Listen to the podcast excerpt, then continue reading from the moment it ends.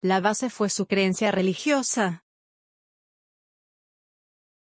Una vez que el reportaje del Washington Post vio la luz, el pedido de sustento de sus afirmaciones hacia Blake Lemoine fue grande. La única respuesta que tuvo Blake es que se basa en sus creencias religiosas. Esto terminó de cerrar el capítulo para muchos. Pero la excusa del ex ingeniero de Google fue que la empresa no permite que se cree un marco para medir la conciencia de las IA que se desarrollan. Este post forma parte de un Focusure de inteligencia artificial donde analizamos el revuelo que causó Landa.